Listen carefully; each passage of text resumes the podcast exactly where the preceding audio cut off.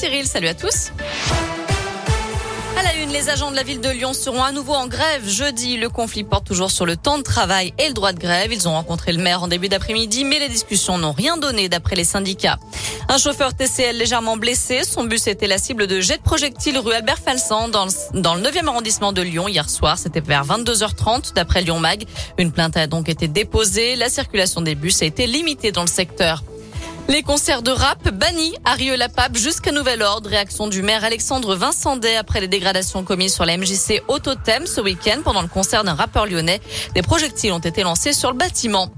Faute de contrôleurs, il reste à quai. 282 usagers de la ligne Clermont-Paris se sont levés très tôt ce matin pour avoir leur train de 5h55. Finalement, sans succès, ils ont dû patienter car aucun contrôleur ne s'est présenté. Son collègue d'astreinte était injoignable.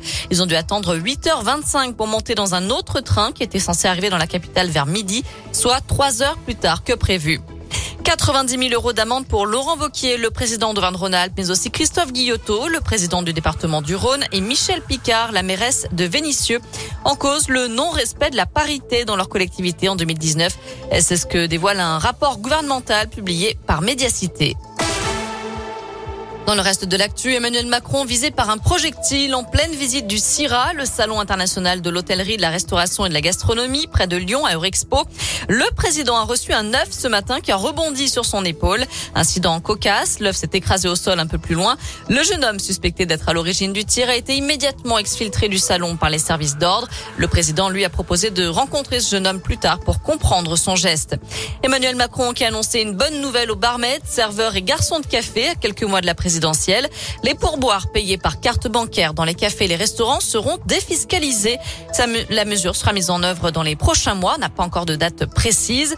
L'objectif, c'est de redonner de l'attractivité au secteur qui peine à recruter. Les pourboires payés par carte bleue seront donc sans charge pour les employeurs et sans impôt pour les salariés. Le président de la République qui est venu encourager aussi les candidats du Bocuse d'Or dont les résultats seront annoncés ce soir au CIRA. Je rappelle que la France est représentée par le chef vénitien David Tissot. Et puis la visite d'Emmanuel Macron se termine avec la cérémonie d'installation de l'Académie de l'Organisation mondiale de la santé à la Cité internationale, ce lieu de formation au métier de la santé qui doit ouvrir en 2023 à Gerland. Enfin, c'est confirmé par le Premier ministre Jean Castex. Les tests Covid deviendront, bien payants à partir du 15 octobre. Ils seront remboursés seulement pour les mineurs et les personnes déjà vaccinées ou bien sur prescription médicale pour toutes les autres. Voilà pour l'essentiel de l'actu. Côté météo, le soleil euh, pointe son nez. On en profite. Hein, petit éclaircie. Pour aujourd'hui, ça va rester quand même bien mitigé. Du soleil, mais aussi beaucoup de nuages. Les températures varient entre 22 et 25 degrés pour les maximales dans la région. Très bon après-midi.